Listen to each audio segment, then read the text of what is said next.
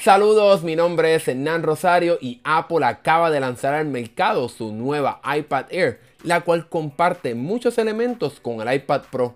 Aquí estaremos analizando esta nueva iPad Air y comparándola con el iPad Pro para ayudarte a decidir si vale la pena comprarla o no. Empecemos. Apple anunció en su pasado evento de septiembre la nueva versión del iPad Air, la cual llega con un rediseño total que sigue el estilo de diseño del iPad Pro, el cual llegó en el 2018. Esto significa que esta tableta llega con lados planos y una pantalla que va de esquina a esquina.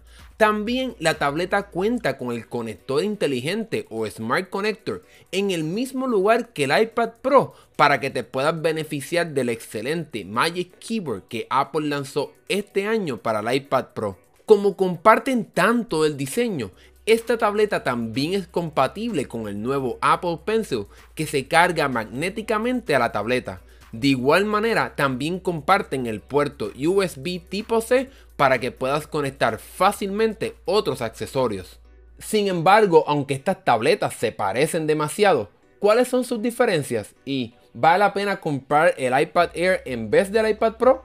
Aunque el iPad Air y el iPad Pro se parecen bastante, hay varias diferencias, aunque en realidad no las considero tan drásticas, excepto quizás una de ellas. Para empezar, su pantalla es un poquito más pequeña, 10.9 pulgadas en vez de 11 pulgadas, y no hay un modelo de 12.9 pulgadas como lo tenemos en el iPad Pro. También la pantalla del iPad Air no cuenta con la tecnología de ProMotion, es decir, una pantalla que corre a 120 Hz. También la pantalla es un poco menos brillante, 500 nits versus 600 nits en el iPad Pro.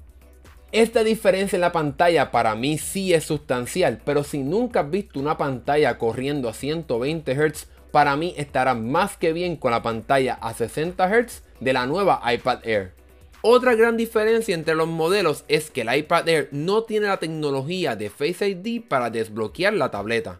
Para resolver esto, Apple implementó en el botón para activar la tableta un lector de huellas dactilares con la tecnología de Touch ID para que puedas usar tu dedo para desbloquear tu tableta.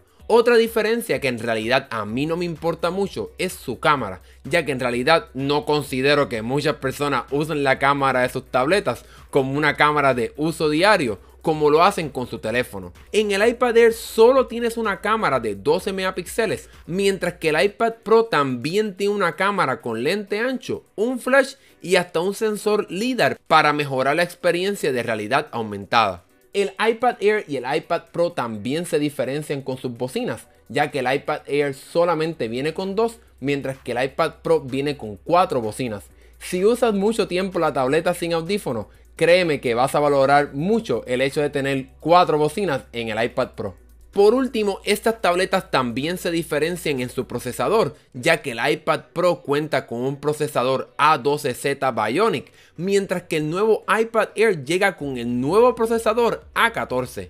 Aunque el A14 será más rápido en ciertas tareas, el A12Z tiene un mejor GPU para procesar gráficos, pero en realidad ambas tabletas serán suficientemente rápidas y nunca las sentirás lenta. Por último llegamos a uno de los factores más importantes, la diferencia de su precio. El iPad Air comienza en 599 dólares o 16.500 pesos, aunque es solo por su versión de 64 GB. Es aquí donde Apple no fue muy cooperador que digamos, ya que no le dio como base 128 GB. En el caso del iPad Pro, la diferencia es de 200 dólares o 3.600 pesos más, es decir, 799 dólares o 20.999 pesos. Pero en este caso, el iPad Pro comienza con 128 GB. Si no guardan muchos archivos o juegos en tu iPad, creo que está más que bien la versión con 64 GB, aunque me hubiese gustado ver una versión de 128 GB en vez de un brinco a 256 GB por 749 dólares o 20.700 pesos. Considero que si eres una persona que no le interesa tener lo último y no es tan importante la tecnología de Face ID ni una pantalla a 120 Hz, el iPad Air ofrece una experiencia del iPad Pro prácticamente igual, ya que te da el puerto USB tipo C, un diseño de esquina a esquina que se ve muy bien, como también la conectividad para convertir tu tableta en casi una laptop con el Magic Keyboard. Bueno, ¿qué piensas de la nueva iPad Air? ¿Te llama la atención? ¿Te piensas comprar esta tableta en vez del iPad Pro? Déjanos saber lo que piensas en la sección de comentarios y si te gustó este video, dale like y suscríbete para que veas más videos como este. Mi nombre es Hernán Rosario, nos vemos en la próxima.